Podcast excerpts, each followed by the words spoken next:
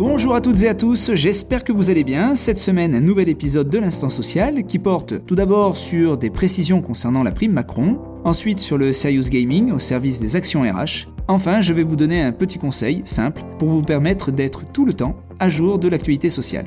Allez, c'est parti vous le savez, la prime Macron a été renouvelée par l'article 7 de la loi de financement de la sécurité sociale de 2020. Parmi les nouveautés apportées au dispositif, l'obligation pour l'employeur d'être couvert par un accord d'intéressement pour pouvoir verser cette prime avec un régime de faveur, c'est-à-dire exonéré de cotisations sociales et d'impôts sur le revenu. Toutefois, il est apparu en pratique de nombreuses questions, comme par exemple l'accord d'intéressement doit-il avoir été préalablement conclu pour que la prime puisse être versée exonérée?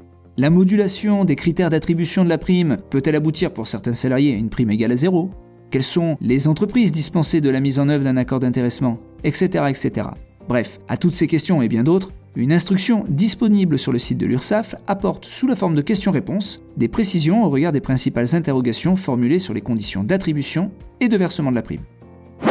En s'appuyant sur la ludopédagogie, le réseau Anact Aract a développé une gamme de jeux, des Serious Games, appelés Travail et réalité, qui permet aux acteurs de l'entreprise et aux organismes qui les accompagnent de s'approprier des méthodes et de conforter une réflexion sur les conditions de travail. Le dernier jeu qui vient d'être élaboré porte sur le sexisme.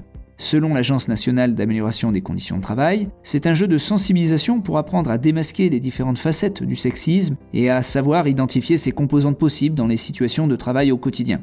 Il facilite une prise de conscience du sujet et constitue ainsi la première étape d'une politique de prévention.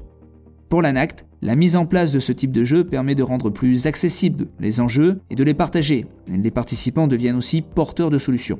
Cette approche conduit chacun à éprouver et constater comment des changements simples peuvent impliquer une grande amélioration de la performance de l'entreprise.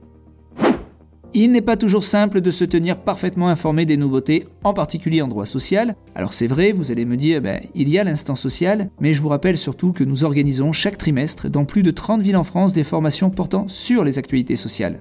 Dans à peu près 15 jours, chacun de nos bureaux va ouvrir la première session de formation de l'année sur l'actualité sociale du trimestre écoulé.